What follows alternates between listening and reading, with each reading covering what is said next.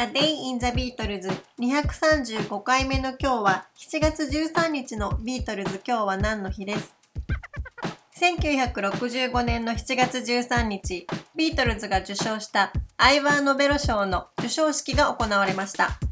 このアイバー・ノベロ賞はイギリスの著名な作曲家であったアイバー・ノベロにちなんで名付けられた賞で、1955年以来、英国作曲家協会によって毎年イギリスの優れた作詞作曲家に授与されています。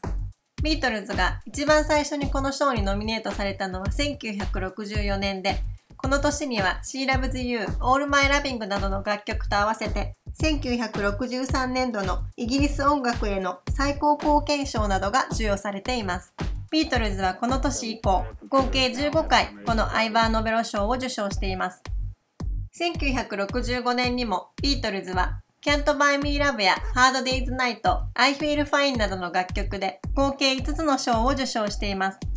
そしてこの日、7月13日にロンドンのサボイホテルでこの授賞式が執り行われることになっていましたが、ポールはこの昼食会のことをすっかり忘れていて、当日40分遅刻して授賞式に参加しています。この賞は、それらのビートルズの楽曲を作ったレノン・マッカートニーに贈られることになっていましたが、ジョンはタイミング的にビートルズが MB 空賞を受賞した騒ぎの後だったこともあり、授賞式を欠席しています。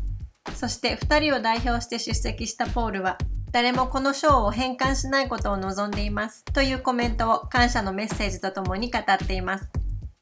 1966年以降も、ミッシェルやイエローサブマリン、ヘイ・ジュード、ゲットバックなど、毎年ビートルズはノミネートと受賞を果たしていて、ポールは1966年に初めて作曲した映画ファミリーウェイのサウンドトラックでも受賞しています。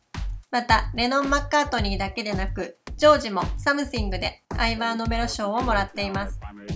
授賞式に遅刻と欠席するのも結構ひどい扱いですが、ビートルズが1966年に受賞したアイバー・ノベロ賞のブロンズ像は、なんと30年間ドアストップとして使われていたことが2012年に判明しています。